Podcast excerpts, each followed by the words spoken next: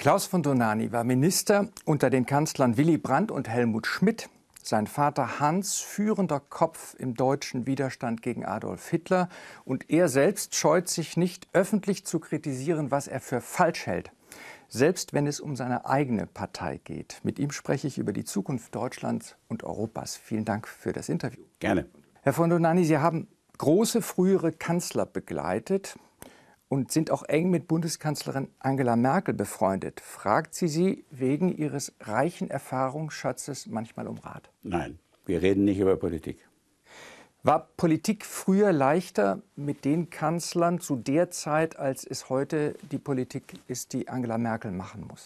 Ja, die Welt ist natürlich viel komplizierter geworden. Es gibt viel mehr Staaten, es gibt viel mehr Bedürfnis, auch großer Staaten, äh, sich wieder zurückzuziehen auf ihre eigenen Interessen. Sieht man an Amerika, sieht man aber auch an anderen Ländern. Äh, man gibt, es gibt Auflösungserscheinungen in Nationalstaaten wie Katalonien oder das Baskenland oder Schottland. Also die Globalisierung führt dazu, dass die verschiedenen Regionen wieder sich selbst regieren wollen.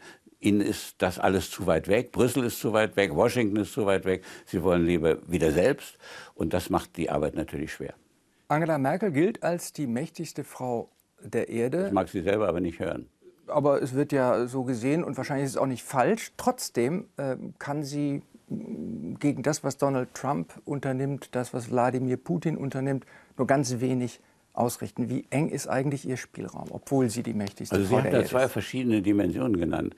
Amerika ist insofern ein Problem, als die Amerikaner uns durch ihre Sanktionsmethoden, die sie immer weiter anwenden und ausdrücklich anwenden, um andere Staaten dazu zu zwingen, Dinge zu tun, die die Staaten nicht tun wollen. Das sagen sie ausdrücklich, das ist Sinn der also. Sanktionspolitik. Also. Ja, aber sie können das machen, weil der amerikanische Markt für die deutschen und internationalen Unternehmen bedeutsam ist und sie sperren die Leute dann von dem Markt aus, wenn die nicht tun, was sie wollen. Bei Putin ist das was ganz anderes.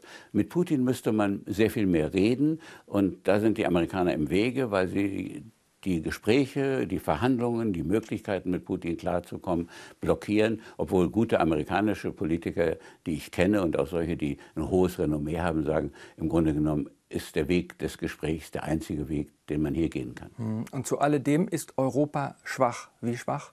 Europa ist deswegen schwach, weil die Europäer sich äh, äh, nicht einigen können auf eine gemeinsame Außen- und Verteidigungspolitik. Und ich bin seit, seit langem bin ich der Meinung, es geht dabei eigentlich nur um Deutschland und Frankreich. Deutschland und Frankreich müssen die Dinge in die Hand nehmen, müssen Europa führen. Es hat noch nie eine Einigung eines großen Raumes gegeben ohne einen Hegemonialpartner. Und äh, Frankreich und Deutschland müssen eine Hegemonie in Europa als führende Mächte in die Hand nehmen. Und ehe die Franzosen nicht verstehen, welche Chance sie dort haben, äh, auch mit Deutschland hätten, ehe das nicht geschieht, wird auch Europa nicht vorankommen. Hm. Und das Gegenteil von dem, was Sie fordern, passiert ja gerade. Europa wickelt sich ab, hat man den Eindruck. Die Briten gehen raus, die Osteuropäer sagen Geld gerne, aber Verpflichtungen eigentlich nicht.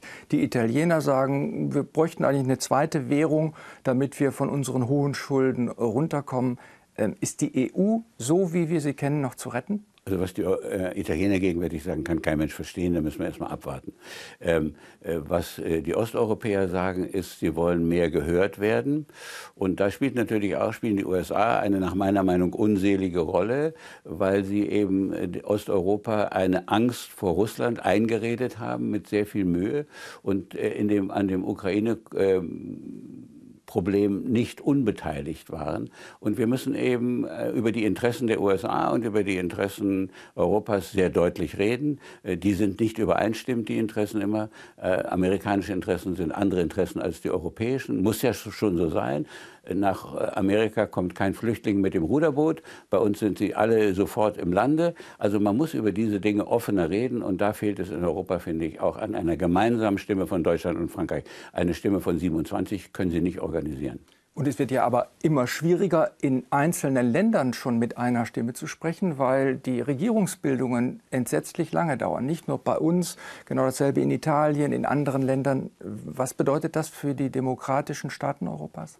Ich glaube, die liberalen Demokratien, nicht nur in Europa, auch äh, in Australien, in Neuseeland, äh, in Island, also wo immer Sie hinschauen, haben ein großes Problem, dass sie nämlich äh, keine festen Verfassungsstrukturen für diese neue Zeit haben. Und wenn man die Weimarer Republik zum Beispiel bei uns betrachtet, dann ist sie ja nicht daran kaputt gegangen, dass Deutschland zu de wenige Demokraten hat. Das ist absoluter Unsinn, der da immer behauptet wird. Hitler hatte im Jahr 1928 5 Prozent oder 3 Prozent der Stimmen. Die Stimmen sind dann gewachsen in der großen Wirtschaftskrise, verbunden mit einer Art Bürgerkrieg in Deutschland. Und da fehlte eine stabile, feste Regierung. Und wir müssen sehen, ob unsere Formen zu wählen, unsere Formen Regierung zu bilden, noch stabil genug sind für diese stürmischen Zeiten, in denen äh, die vor uns liegen. Und die Zeiten werden sehr stürmisch werden, sehr stürmisch. Die Demokratien werden schwächer. Europa müssen sie aber nicht schwächer werden. Sie können sich anders organisieren. Ja. Wenn, wir das, wenn wir das konstruktive Misstrauensvotum nicht hätten und die 5%-Klausel, die die Italiener nicht haben, dann hätten wir wie die Italiener äh, wieder in, in, in 20 Jahren 15 Regierungen oder sowas. Aber ich wollte nur festhalten, Demokratien ja. werden schwächer, Europa wird schwächer.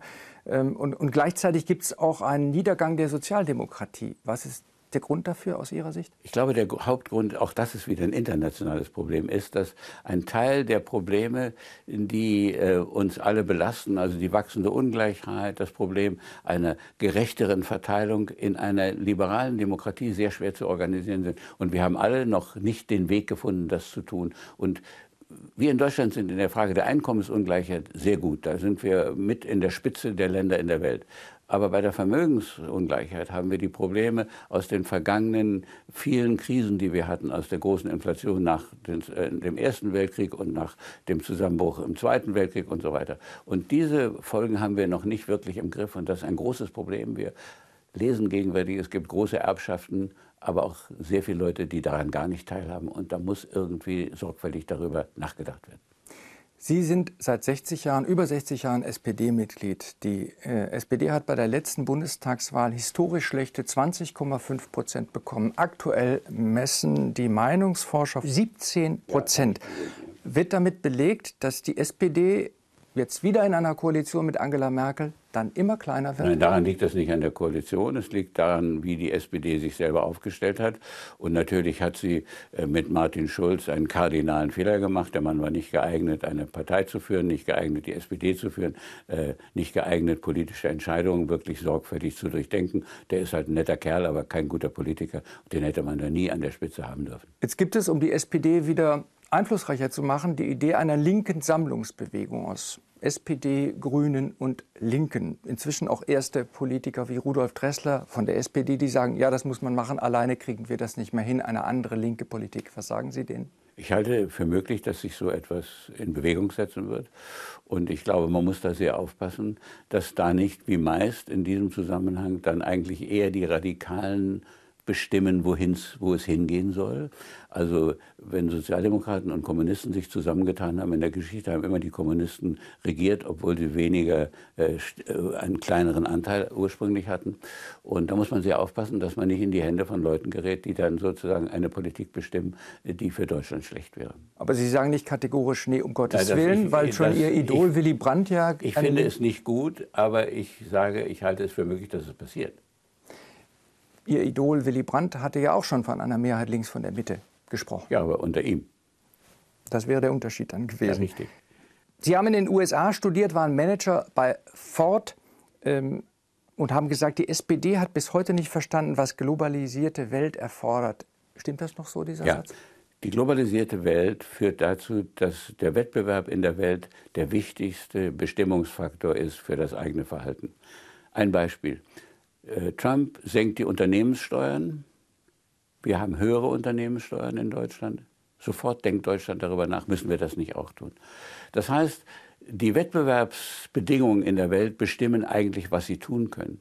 Und das muss man einmal als Ausgangspunkt akzeptieren. Und man darf das nicht, wie das in der SPD immer wieder passiert ist, zu sagen, es gibt gar keine Sachzwänge. Natürlich gibt es Sachzwänge.